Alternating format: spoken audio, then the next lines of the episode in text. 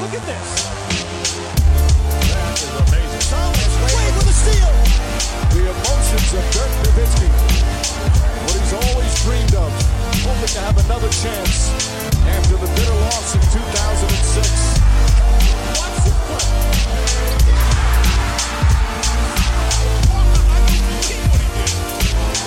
That is amazing. Hallo und willkommen zu Gut Next, dem deutschen Basketball-Podcast im Internet. Mein Name ist André Vogt und ich grüße euch zur neuen Folge unseres kleinen, aber feinen Basketball-Hörspiels.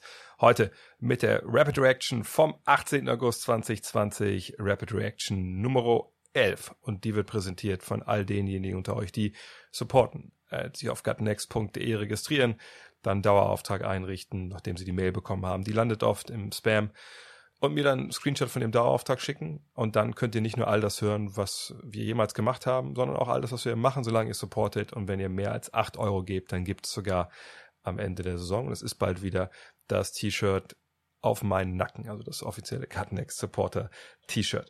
Ähm, könnt auch bei patreon.com slash drehvogt das Ganze machen, wenn ihr PayPal oder Visa Karte bevorzugt. Da geht dann ein bisschen Gebühren ab für PayPal und so. Das ist natürlich nicht so cool, aber geht auch. Ähm, ist genau das gleiche.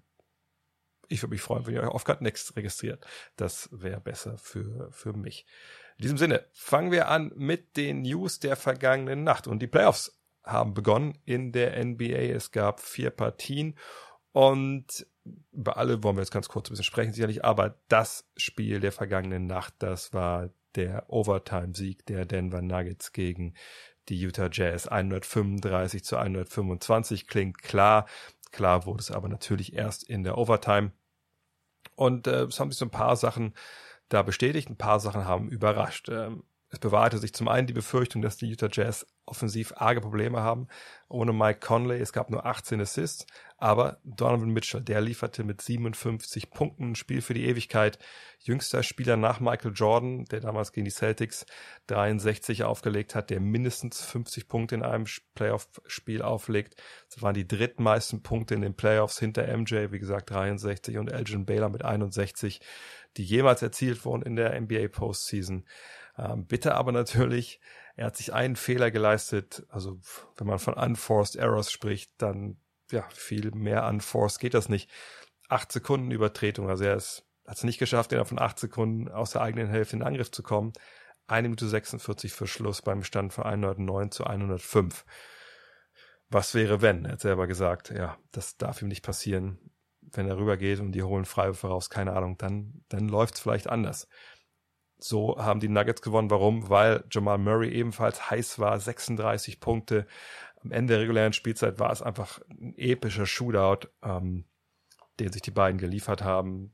Wie das genau ablief und worauf man da achten müsste, was da für Adjustments vielleicht geben wird, darüber äh, spreche ich dann morgen mit Julius Schubert in unserem Scouting-Teil am, am Mittwoch, äh, da haben wir ganz genau, wenn wir ganz genau drauf schauen, okay, wie haben die gescored, was sind die, die Konter dagegen? Denn auf der einen Seite war es im Endeffekt Two-Man-Game von Jamal Murray und Nikola Jokic, die mehr alles alleine gemacht haben. Auf der anderen Seite war es Mitchell, der sicherlich auch ab und zu mal einen Block bekommen hat, aber im Endeffekt eigentlich nur mit Speed zum Korb gegangen ist und sagt darüber dann morgen in aller Breite dann mehr.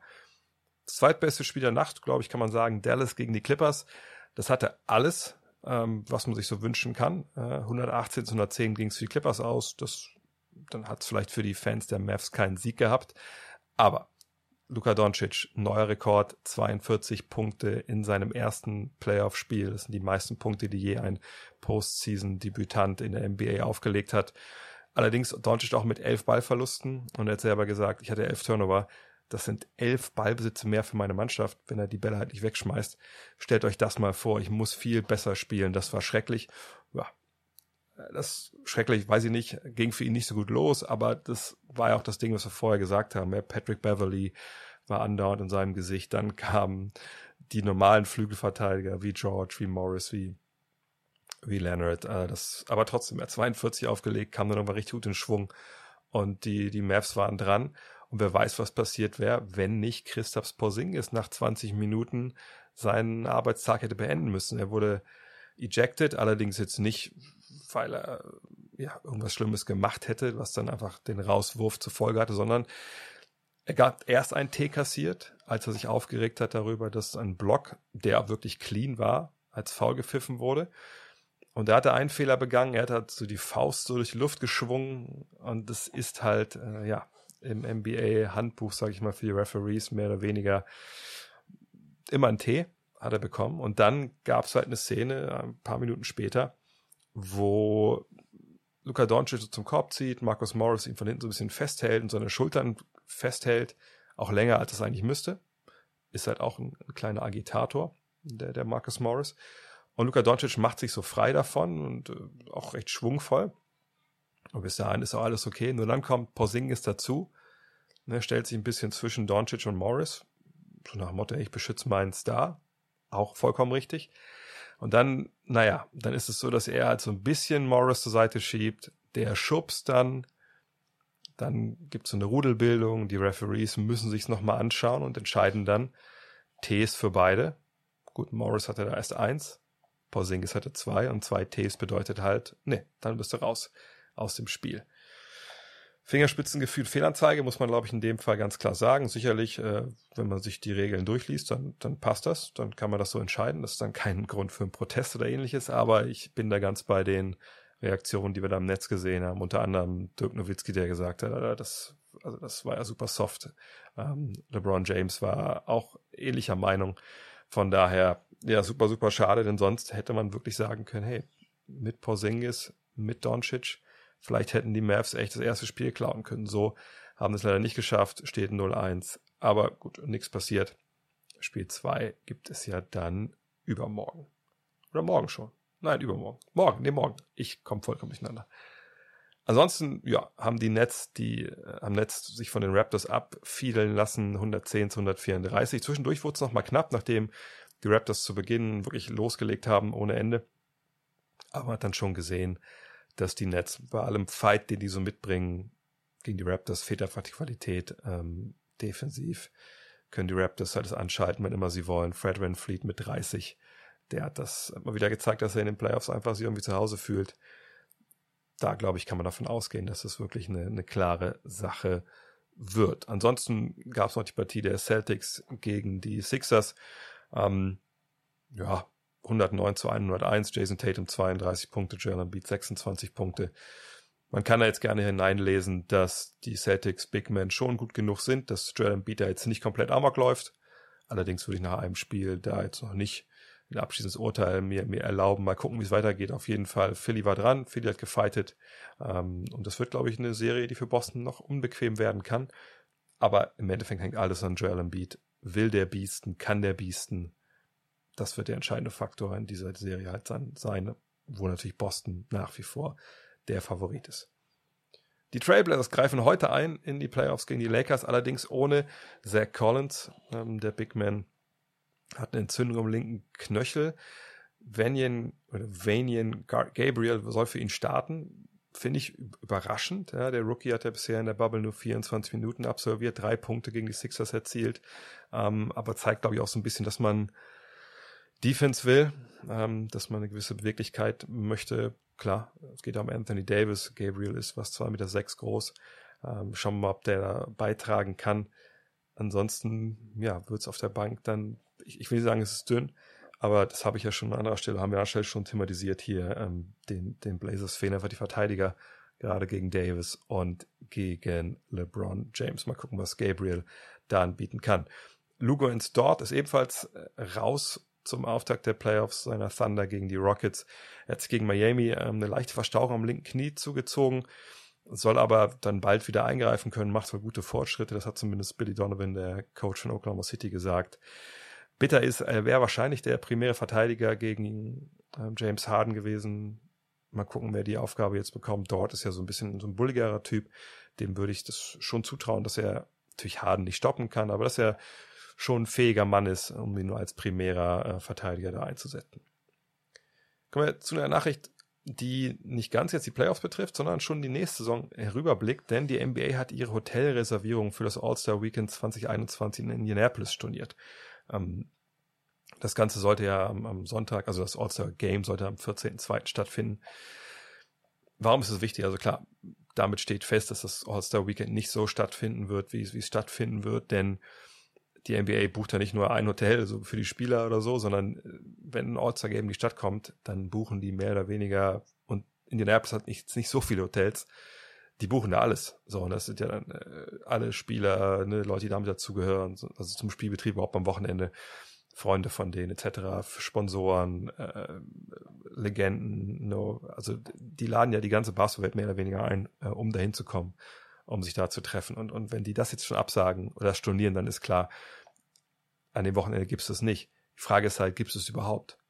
Denn das ist auch nicht mal so ganz ebenso schnell gemacht, dass man diese Kapazitäten sich sichert, ähm, die man braucht, um das so durchzuziehen, was man normalerweise durchzieht.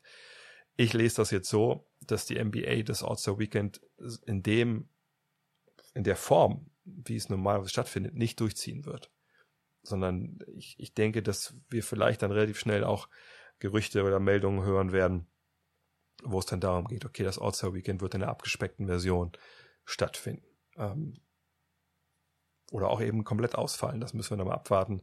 Alles in allem ist es auf jeden Fall super bitter für Indianapolis, denn so ein All-Star-Weekend bringt so roundabout 100 Millionen Dollar in die jeweilige Stadt. Und äh, das natürlich jetzt, wenn das ausfällt, ist bitter. Und ich weiß auch nicht, wie man das dann macht, weil es ist ja dann intern, man muss ja über Jahre ja dafür bewerben und das wird intern dann auch vergeben und man muss sich vorbereiten auf so eine Geschichte. Ähm, also ich glaube, wie man einfach sagen können, dann machen die 2022 alle anderen Teams, rutschen nach hinten. Wenn ja, ist für alle anderen natürlich auch bitter hoffen wir, dass da noch irgendwas geht. Nicht, weil das äh, All-Star Weekend jetzt so das mega nice Event ist, sondern weil man es einfach, ja, dann doch irgendwie gerne sieht, gehört irgendwie dazu, dass wir das Wochenende äh, mal schauen, wie die NBA das dann regelt. Kommen wir zum Cold Take der Woche und wie jede Woche zu Gast, um ja, ein paar Takes zu diskutieren oder einen in diesem Fall, der vielleicht cold ist oder vielleicht sogar hot. Da müssen wir heute mal sehen. Natürlich Ole Freaks von Spox.com und dem Korpiger Podcast. Hallo Ole. Moin Dre. Und heute haben wir uns das ausgesucht. Wir haben es bisschen schwer getan, wir ehrlich sind. Eigentlich äh, hatte ich gedacht, ach komm, wenn jetzt die erste Runde der Playoffs angefangen hat und ein paar Spiele schon gelaufen sind, dann wird am nächsten Tag das Netz voll sein mit äh, Hot Takes. Ja, war es jetzt nicht so, wenn man ehrlich ist. So die Takes, die es da gab, dass zum Beispiel Christoph Posing, das habe ich eben schon drüber gesprochen, nicht unbedingt hätte rausfliegen müssen. Ja, die waren eher, eher ja, lauwarm. Aber es gibt einen Artikel von Ethan Strauss, der gerade ein bisschen die Runden macht durchs Netz. Ich weiß gar nicht, ob der für jeden einsehbar ist, weil er bei The Athletic lief. Ähm, aber das ist ein Artikel und Ethan Strauss kennen wir ja, hat The Victory Machine geschrieben, das Buch über die ja, Dynastie der, der Golden State Warriors, ähm, ist bei The Athletic, wie gesagt, unter Vertrag früher bei ESPN. Das ist schon immer so, so ein Denker gewesen, ne, der sich ein bisschen tiefere Gedanken gemacht hat über die NBA. Und der hat halt in der vergangenen Nacht oder ja, kam mal dieser Artikel raus auf The Athletic, wo er sich mal anschaut, warum eigentlich die Einschaltquoten der NBA in den USA nicht nur seit gestern, sondern eigentlich schon seit ein paar Jahren jetzt ziemlich in die Knie gehen. Und er spricht davon ne, Rückgängen von 40 Prozent. Ähm, und er hat da ein paar ganz interessante Gründe ausgemacht. Ole, magst du die einmal kurz darlegen? Ja, also unter anderem geht es einerseits darum, dass sich halt so das Nutzerverhalten ein bisschen verändert hat, wobei er dem jetzt nicht den, den allergrößten Wert beimisst, sondern es geht halt relativ stark auch um so die politischen Themen. Also einerseits Thema äh, Black Lives Matter, dass die NBA sich da innerhalb von den USA halt ziemlich klar positioniert, äh, im Kontrast mit dem Auftreten gegenüber China oder dem Nicht-Auftreten gegenüber China sozusagen, womit man sich halt dann in Augen vieler, also so, so drückt er es dann ein bisschen aus, einerseits ein bisschen unglaubwürdig macht und andererseits gerade dann in Form von Leuten wie, wie beispielsweise Greg Popovich, der halt auch seit Jahren schon sagt, so, die Leute aus dem Ausland sind disziplinierter, bei uns ist irgendwie alles im Argen und äh, der halt sehr, sehr kritisch immer auf sein eigenes Land guckt, aber unkritisch auf den Rest der Welt. Das ist so ein bisschen die, die Kernaussage, dass sie damit einen Teil ihrer, ihrer Zuschauerschaft so ein bisschen verloren haben. Genau, also er, er spricht eigentlich von, von so einem Riss mehr oder weniger zwischen der NBA und den USA, weil er sagt zum Beispiel, gut, die Footballer sagen halt, die NFL, das ist äh, America's Game, denn die Baseballer sagen, das ist America's Pastime und äh, die NBA hätte sich jetzt schon seit längerer Zeit, das ging ja schon in den 80er Jahren los, mehr so als das internationale Spiel verstanden. Und er argumentiert halt, plus jetzt eben, wie du auch schon gesagt hast, Black Lives Matter und dieser klaren Positionierung, ja, sollte man sagen, links, ich, ich weiß es nicht, also ich würde eher sagen, auf der menschlichen Seite, äh, auf der Antirassismus-Seite, dass das eben jetzt ne, vielleicht mal so der finale Strohhalm ist, ähm, um wirklich dann ganz bei einem ganz großen Teil der Menschen dafür zu sorgen, dass sie einfach abschalten und gar nichts einschalten. Hat zum Beispiel auch das äh, das Beispiel gebracht mit Luka Doncic. Ich werde jetzt nicht aussprechen, was da auch hinten auf seinem Rücken draufsteht, weil ich es nicht kann. Aber äh, da steht, glaube ich, auch Gleichheit hinten drauf, aber eben auf, auf Serbo-Kroatisch. Und er argumentiert eben auch, okay, dass ne, Zuschauer einschalten, sie sehen schon mal einen Spieler, den sie vielleicht nicht unbedingt kennen, und dann sehen sie aber nicht seinen Namen auf dem Trikot, sondern ein Wort, was sie sicherlich auch nicht aussprechen können, wo sie die Bedeutung nicht kennen. Und so argumentiert er eben immer mehr, immer mehr, dass sich die Liga von ihrer Basis in den USA entfernt. Und ähm, da gibt es natürlich momentan gerade auf Twitter eine, unglaubliche Reaktion. Es gibt viele Kollegen in den USA, John Hollinger zum Beispiel, gute Arbeit auch bei The Athletic, aber auch andere, die sagen, Mensch, das ist ein, wirklich ein durchdachtes Piece. Da guckt mal einer genau drauf ne, und, und versucht Erklärungen zu finden von dieser Einschaltquotenmisere, die ja nun mal da ist. Auf der anderen Seite gibt's natürlich auch ja eine Menge Leute, die jetzt hinter Ethan Strauss, sage ich mal, her sind, äh, die da von sprechen. Das, das liest ja wie bei, wie bei Breitbart. Ähm, die sagen, Mensch, also viel, viel mehr rechte Rhetorik geht ja gar nicht. Aber das Ding ist ja wirklich, er hat einfach ein paar richtig gute Punkte und auch ein paar richtig schwierige, unangenehme Wahrheiten spricht er halt an. Und, und für mich, der Kern ist eben, ja, auf der einen Seite sich für Black Lives Matter einsetzen, auf der anderen Seite zu sagen, China, das ist für uns Business, ne, da werden wir nichts gegen die Geschichte in, in Hongkong sagen oder die Uiguren oder, ähnliches. Und ähm, ich, ich habe da keine richtige Antwort. Ich weiß auch nicht, wie, ähm, wie, wie sehr das wirklich dafür, dafür verantwortlich ist, dass wir da jetzt diese Einschaltquotenmisere haben. Aber das ist ein Artikel und das ist eine Ansicht, die er da bringt. Die ist wirklich super unangenehm, glaube ich, für, für, für die Liga, aber auch für uns als Fans. Ja, absolut. Also weil das halt auch immer so eine Sache von Abwägen ist. Ich meine, einerseits, gerade bei China wird immer wieder darauf verwiesen, ja, ja, das ist halt ein Business und da muss man halt schauen, das ist ein großer Markt und da, also gefühlt geht man halt quasi mit diesem Markt, den man nicht verprellen will, netter um als mit dem eigenen Markt. Und das ist aber so ein bisschen auch halt eine der Kernaussagen. Der eigene Markt ist aber noch wichtiger, weil halt nun mal der, der TV-Vertrag, der ja neu verhandelt werden soll, auch dann spätestens für 2025 das ist halt nun mal so ein bisschen, das ist halt die wichtigste Einnahmequelle und auch das, was der NBA Sicherheit gibt, gerade jetzt in Zeiten, wo man halt nicht weiß, wann das nächste Mal Fans in die Hallen dürfen und das halt wieder so quasi seinen, seinen normalen Verlauf nimmt. Gerade jetzt sind halt diese TV-Einnahmen wichtiger als alles andere und deswegen, dass man das, dass man das anspricht und thematisiert und halt auch mal auf, auf eine Art und Weise beleuchtet, die ja, ungemü also wie du schon gesagt hast, die halt nicht angenehm ist, das finde ich schon auch wichtig. Deswegen äh, verstehe ich das auch nicht ganz, warum man, warum man ihm da jetzt teilweise dann irgendwie was, was nachsagt, weil letztendlich sagt er ja nicht, hey, ich finde, die NBA macht alles falsch, die sollten auf, äh, keine Ahnung, auf die Trump-Basis zugehen und denen sagen, hey, äh, wir finden euch auch super, bitte guckt wieder unsere Spiele. So ist das ja nicht, sondern er sagt einfach nur, so ist die Lage und ich meine, die Realität ist, glaube ich, aktuell, das hat ja Adam Silver auch schon gesagt, man ist gerade in den USA momentan in einer Situation, wo es schwer ist, sich nicht zu positionieren. Letztendlich Sport, der nicht, also es gibt aktuell keinen Sport, der nicht zumindest ein kleines bisschen politisch ist, weil es hat, also es greift alles ineinander. Und deswegen, dass sie sich da positionieren im Land, ist ja, ist ja an sich, also vollkommen richtig. Ich finde das ja auch gut. Nur die Realität ist halt einfach, dass man damit dann auch leicht Leute verprellen kann. Also das, es ist halt immer dann so eine Abwägung, die einfach damit äh, ein Teil sein muss.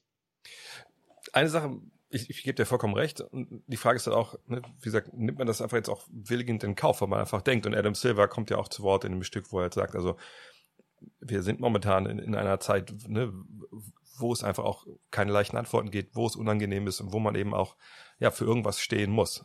Aber ich frage mich so ein bisschen, dieser dieser, dieser Niedergang der Einschaltquoten, der hat ja nicht erst begonnen, seit George Floyd ermordet wurde oder Breonna Taylor oder sonst wer, sondern ja. das ist ja über Jahre jetzt schon ein, ein laufendes Phänomen und, und die NBA hat es nicht geschafft, das, das irgendwie einzudämmen. Und auf der einen Seite reden wir immer davon, also Mensch, die NBA ist, ist wirklich an einem Punkt, da muss sich eigentlich niemand Sorgen machen. So viele Stars, wie wir haben, ne, so viele interessante junge Spieler, wie wir haben. Wir haben noch LeBron, wir haben Steph Curry, wir hatten eine Dynastie jetzt ein paar Jahre, was ja eigentlich normalerweise dafür sorgt, dass Einschaltquoten steigen und nicht, dass die zurückgehen. Ähm, Und trotzdem, gesagt, sinkt das jetzt immer weiter runter. Und wie gesagt, wir reden da von 40 Prozent. Ähm, und sicherlich, ne, er sagt auch in dem Stück, ne, so, so Streaming-Dienste, es gibt ja Nielsen, äh, diese Agentur in den USA, die quasi da die Einschaltquoten erhebt. Die haben ein paar Deals mit Streaming-Anbietern, mit anderen halber auch nicht. Von daher sind die Zahlen mit Vorsicht zu genießen, aber das, du kannst nicht erklären, diese, diese Masse an, an, an Rückgang nur mit Leuten, die halt Cord Cutters sind, wie das Amerikaner nennen, also Leute, die nur noch streamen. Ähm, und ich, ich frage mich, das kann jetzt aber auch nicht alles Black Lives Matter sein. So, ne? also, Nein, auf keinen wo Fall. Sind, wo, wo sind da die Gründe? Und, und das finde ich super schwer, wieder einen Finger drauf zu legen. Ja, ich glaube, es, es sind halt mehrere Sachen. Also es sind jetzt abgesehen so von Streaming, es gibt mittlerweile, glaube ich, auch gar nicht mal mehr so wenige NBA-Fans, die relativ selten Spiele gucken, die sich aber zum Beispiel Podcasts reinziehen und die sich Talk-Formate angucken und die auf Social die sich die ganzen Highlights angucken und die gelten dann in der Hinsicht quasi nicht als Zuschauer, aber eigentlich konsumieren sie was rund um die NBA und damit sind sie eigentlich ja auch, auch schon relevant. Aber es ist halt schwerer, das irgendwie in Zahlen zu fassen. Und ich glaube, sie werden insofern dann auch ein bisschen weniger als, als quasi veritable Zuschauer dann gewertet. Und also was ja auch verständlich ist, aber es, es spielt halt irgendwie schon mit rein.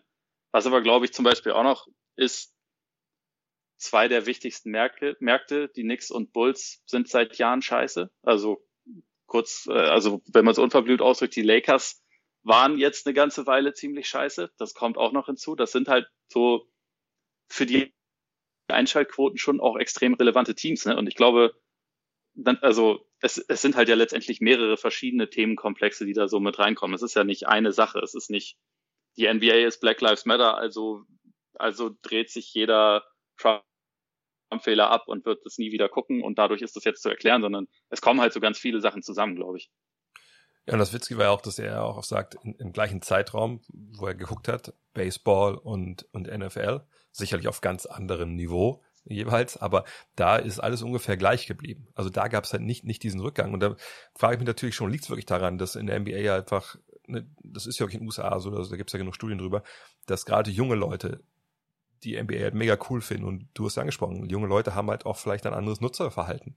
Ne, die setzen sich halt nicht zweieinhalb Stunden vor den Fernseher äh, noch nicht mal in den Playoffs wohl, weil da sind die Zahlen auch runter. Ähm, sondern gucken sich halt die, die Highlights-Clips an, die gucken sich auf TikTok was an, die gucken sich was auch auf Instagram an. Ähm, und dann kommt natürlich die NBA aber in die Bredouille, weil du hast schon angesprochen, das Fernsehgeld ist natürlich jetzt unfassbar wichtig, gerade in Zeiten, wo du durch Corona halt nicht weißt, wann kommen die Fans zurück in die Halle. Und ich glaube nicht, dass du das, was du da dann verlieren wirst beim nächsten Fernsehvertrag, weil die natürlich sagen, gut, das sind immer noch gute Zahlen für normales Programm, aber halt nicht für das Geld, was wir investieren müssten, um dieses Programm zeigen zu können. Also die Millionen, die du da dann verlierst, kriegst du die wieder rein mit, mit, mit Deals in, in Social Media? Eigentlich ja nicht, weil wenn wir uns überlegen, wie die NBA auf YouTube zum Beispiel damit umgeht, ne, es darf ja jeder YouTube-Videos machen mit NBA-Content, ist ja kein Thema. Nur damit darfst du kein Geld verdienen. Die Werbung, die davor dann steht, geht halt an die NBA. Nur das sind natürlich Kleckerbeträge. Und klar kommt da eine Menge zusammen, trotzdem, wenn viele Leute das machen, aber es ist ja immer noch wahrscheinlich nur ein Bruchteil von dem, was du eigentlich bekommst, wenn das im Fernsehen halt ähm, gezeigt wird. Und wir reden ja im Fernsehen nicht nur davon, diese, diese nationalen TV-Deal, den du dann äh, für TNT, ne, ESPN, ABC und so abschließt, sondern natürlich auch für die lokalen äh, Sachen. Ne? Und gerade dann sage ich mal so die die Standorte, die jetzt nicht LA sind, die nicht New York sind, da kriegst du dein Geld trotzdem, egal wie mies die sind. Aber ne, dass das das so ein, eine finanzielle Power, die dir verloren geht, dass ich echt mal gerne wissen würde, wie die das sehen in, in New York. Denn so PR-Speak, wie sagt ja unsere Social-Media-Zahlen, das sagt ja Ethan Strauss auch in dem äh, Piece, ne, wenn dann über die Einschlagquoten runtergehen, verweisen die immer gerne auf Social. Aber die werden sich ja total Sorgen machen trotzdem. Und äh, ja. Ich bin echt gespannt, wie so die Reaktion äh, auf dieses Stück auch in den nächsten Tagen sein wird. Vielleicht wirklich auch dann von äh, NBA-Offiziellen, die sicherlich darauf da jetzt auch angesprochen werden. Ja, es ist also es ist eine total knifflige Lage, vor allem jetzt aktuell. Es ist ja eine Situation, mit China hat man versucht, netter umzugehen und da sind ja, also da ist ja trotzdem eine gewisse Wut da und Rockets-Spiele werden immer noch nicht gezeigt und man ist da immer noch in einer prekären Lage und man hat sie jetzt halt irgendwie zu Hause auch immer mehr. Also es ist, glaube ich, wirklich, und also das ist ja eigentlich auch, weshalb dieser Artikel sehr, sehr äh, relevant ist und auch zu einem, zu einem wichtigen Zeitpunkt kommt. Es ist einfach eine total knifflige Situation jetzt und es ist auch nicht so ganz klar zu erkennen, was muss die NBA jetzt eigentlich machen, um da rauszukommen. Genau, das ist auch so ein Punkt. Ich, ich weiß gar nicht, also bei all dem, was, was Strauss da äh, schreibt, also ich glaube nicht, wenn sie morgen sich morgen hinstellen, alle haben auf dem Trikot Free Hong Kong, dass die Einschaltquote überhaupt irgendwie steigt. So.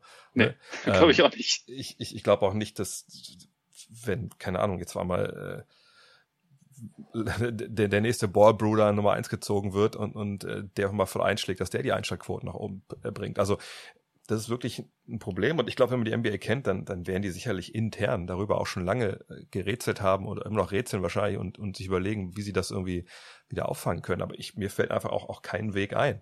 Es sei denn, du hast jetzt wirklich, ja, und ich weiß nicht, wie nachhaltig sowas ist, es sei denn, du hast wirklich so Momente, wo, wie, wie gestern zum Beispiel, gut, vielleicht nicht unbedingt im Spiel 1 einer Erstrundenserie, aber so ein Shootout wie gestern zwischen äh, natürlich vor allem Donovan Mitchell, aber eben auch Jamal Murray, ähm, vielleicht in einem Spiel 5, 6, 7 der Finals. Sowas kann natürlich Leute wieder, wieder hinholen. Aber wie gesagt, wie nachhaltig ist dann sowas, wenn einer der Texte, Alter, du musst unbedingt jetzt hier das Spiel anmachen, das geht mega ab. Und dann ist es halt in zwei Wochen schon wieder weg. Also, ja. das ist wirklich eine, eine Geschichte, die man, glaube ich, beobachten muss. Und äh, interessant wäre auch mal zu sehen, wie eigentlich die Zahlen im Rest der Welt sind. Ob die jetzt steigen, steigen, steigen, auch durch, durch League Pass, Sachen wie The Zone etc. Oder ob es eine ähnliche Entwicklung gibt. Denn dann könnte man ja schon mal sagen, okay, dann ist wahrscheinlich Black Lives Matter nicht unbedingt dafür zuständig, dass diese Zahlen runtergehen, oder zumindest nicht in, im Rest der Welt. Aber wie gesagt, ähm, das ist wirklich ein, ein super, super, super spannender Artikel. Fast, fast das wäre auch noch eine kleine, eine, eine, kleine Frage, die ich dir, ja. dir dazu noch stellen wollen würde. Meinst du, dass der Fakt, dass die beiden spannendsten jungen Spieler der Liga Europäer sind, dass das irgendwelche Auswirkungen darauf hat, dass das in den USA vielleicht ein bisschen zurückgeht? Also mit, mit Janis und Doncic meine ich. Ja, Glaubst du, das wäre vielleicht, also sie wär, um sie herum wäre leichter, einen Hype zu kreieren, wenn das Amis wären? Also gut, das glaube ich schon, sicherlich, einfach weil dann hätten sie sie auch im College irgendwo gesehen und dann, auch wenn es nur ein Jahr gewesen wäre, hätte man da vielleicht so ein bisschen mhm. mehr was aufbauen können. Ähm, ich hatte die Frage auch letztens und da habe ich eigentlich gesagt, nee, eigentlich glaube ich das nicht, weil auf der einen Seite, also Janis sieht ja aus wie schwarzer Amerikaner. So, na klar, er ist auch aus Afrika und das ist, glaube ich, so vom, vom Sehen, klar, wenn du den Namen dann liest, merkst du, okay, der das ist ein bisschen komisch, aber ich, ich glaube schon, dass der, der schon Strahlkraft hat. In dem Fall, glaube ich, ist es ein Nachteil, dass er halt in Milwaukee spielt. So, das, ich glaube, wenn der ja. in New York oder in, in LA spielen würde oder in Chicago, dann wäre das was ganz anderes. Dann wäre auch, glaube ich, so seine, seine Strahlkraft in den USA ganz anders. Bei, bei Doncic, naja, eigentlich, wenn man mal ketzerisch sagen will, na gut, er spielt in Texas. So, die hatten vorher auch einen weißen Ausländer, der das ganz gut gemacht hat und der hat da jetzt Gottstatus. Warum soll das bei ihm nicht passieren? Warum soll er nicht auch dann Leute mitziehen? Ähm, aber ich, ich gebe dir recht, es, es wäre besser, wenn es die Amerikaner wären. Aber gut, die, müssen halt mal ein paar Leute noch irgendwie, äh, irgendwie ausbilden. Vielleicht hat Popovic dann doch wieder recht, wenn er sagt, ey, die Jungs aus äh, dem Rest der Welt, die arbeiten härter, die geben halt Vollgas und hier werden unsere Youngster von, von dem Moment an, wo sie halbwegs so dribbeln können und eine Zukunft haben, werden die halt äh, ne, verwöhnt und äh, werden dann einfach nicht so gut. Es ist so ein vielschichtiges Problem. Ähm, und bei 40 Prozent, sagt, da glaube ich auch nicht, dass die Nationalität von irgendeinem Star da, da irgendwas rausreißt. Aber es ja. ist wirklich echt ein, ein, super, super, super spannendes Thema. Und das ist echt ein bisschen schade, dass man jetzt nicht äh, bei den Finals oder so ist, weil da hätte man echt mal die Chance gehabt, mit so ein paar, klar natürlich einen niederen NBA-Mitarbeitern mal zu sprechen, weil die, die sicherlich intern darüber, darüber, darüber reden. Und ähm, da würde ich wirklich mal interessieren, wie, wie da so die Lage hinter den Kulissen ist. Aber jetzt haben wir extrem lange darüber gesprochen. Wir werden es nicht auflösen können heute. Auf jeden Fall behalten wir das Thema im Auge. Was äh, können wir denn von dir im Auge und im Ohr behalten oder uns reinholen jetzt die nächsten Tage? Was hast du denn geschrieben oder, oder gepodcastet? Also wir haben, wir haben ausnahmsweise gestern schon unsere Playoff-Preview rausgehauen, was Sinn machte, weil Montag war und die Playoffs angefangen haben. Ne? Deswegen äh, sehr logisch. Ansonsten habe ich auch auf äh, Spox die eine oder andere Preview geschrieben. Das war jetzt also im Moment natürlich sehr vorschaulastig und jetzt wird's wieder ernster. Also mal gucken. Im Laufe der Woche kommt auf jeden Fall auch noch mehr. Ja, also darauf natürlich dann schauen, der Kopiger Podcast und Spox.com. Oder dann wünsche ich dir, äh, du kommentierst heute Nacht, glaube ich, auch, kann das sein? Oder heute Abend? Ja, genau. OKC gegen Houston, Spiel 1 gibt's heute um 0.30 Uhr auch auf der Zone. Seht ihr, da könnt ihr zuschauen, dann äh, ja, schlagt ihr die halbe Nacht um die Ohren und dann sprechen wir uns nächste Woche wieder. So machen wir's. Zu guter Letzt noch die Programminweise des heutigen Tages. Und zwar geht es um 19.30 Uhr los. Und ich glaube, die Slots sind jetzt immer die gleichen unter der Woche. Magic gegen Bucks. Ja, da warten wir alle relativ kurzen Prozess von Milwaukee. Allerdings mal abwarten. Ähm, Ne, die Bucks, jetzt gestern glaube ich ja erwähnt, so nicht richtig top durch die Bubble gekommen. Mal schauen, ob sie da den Schalter direkt umlegen können, wollen, etc. 22 Uhr wird's dann interessant. Heat gegen Pacers. Heißt auch Jimmy Butler gegen TJ Warren, haben wir auch schon thematisiert. Da dürfte, ja, ein bisschen hitzig werden. Im wahrsten Sinne des Wortes. Die Partie genau wie Magic gegen Bucks im League Pass. Um 0.30 Uhr steigt dann The Zone ein. Thunder gegen die Rockets. Für mich momentan, wenn ich ehrlich bin, die Serie im, im Westen, wo, wo ich denke, ja, da gibt's am ehesten ein Upset. Ähm, Thunder wären ja nominell das Team, äh, was äh, die Überraschung wäre. Wir haben gehört, dort fehlt äh, Westbrook auch aller Wahrscheinlichkeit nach. Ähm, mal gucken. Auf jeden Fall ein spannendes erstes Duell und können schon einen kleinen Fingerzeig in die Richtung geben, wo die Serie hingeht. Ja, setzt sich Microball durch, setzt sich Steven Adams durch auf der anderen Seite. Und dann um drei Uhr ebenfalls im League Pass die Blazers treffen auf die Lakers und äh, da bin ich wirklich auf die Lakers gespannt. Können sie all das abschütteln, was sie jetzt geplagt hat, offensiv in der regulären Saison? Können die Blazers weiter so heiß sein, gerade natürlich äh, Damian Lillard, CJ McCallum. Ich denke nach wie vor, dass die Blazers offensiv zu, äh, defensiv zu wenig haben, ähm, aber die Lakers haben so viel, äh, ja, äh, zu wünschen übrig gelassen, dass ich echt super gespannt bin, wie sie sich da präsentieren. Ob man jetzt mal dann sagt, okay, das ist alles vergessen, weil es aber richtig gut läuft, oder ob sie sich da vielleicht zum Sieg rumpeln oder sogar verlieren. Und ich glaube, im Fall einer Niederlage würde der Baum da komplett brennen. Deswegen, heute mache ich es mal andersrum, auch an Nummer eins meiner Top drei der heutigen Nacht. Klar, Blazers gegen Lakers, Thunder gegen Rockets sind an Platz zwei und dann drei, dann Heat gegen Pacers. Gut, auch nicht so schwer, denn Magic gegen Bucks, wie gesagt. Da ist da relativ wenig Drama drin. Würde ich meinen, aber wer weiß. Google des Tages. Und heute muss ich wirklich das erste Wort buchstabieren. Das erste Wort ist Wangchuk. W-A-N-G-C-H-U-C-K. Wangchuk. Basketball und Seriously. Wangchuk, Basketball Seriously. Das einfach googeln und dann kommt ihr zu einer sehr coolen Geschichte, die ihr vielleicht schon kennt, wenn ihr Big Game Small World gelesen habt. Wenn nicht, dann ist das komplett neu für euch äh, und ist, glaube ich, ganz interessant. In diesem Sinne, vielen, vielen Dank ähm, fürs Zuhören. Wir sprechen uns morgen wieder bei der nächsten Rapid Reaction. Und äh, wenn ihr unterstützen wollt, Gutnext gerne, gutnext.de, wie gesagt, registrieren. Kriegt eine Mail mit einem Dauerauftrag und dann, ja, würde ich mich freuen. Jeder gibt so viel wie er hat. Ab acht Euro gibt es ähm, das T-Shirt. Und äh, ja, dann bis morgen. Ciao. Hello. Look at this. The emotions of Dirk Nowitzki. Hoping to have another chance after the bitter loss in 2006. Watch this play.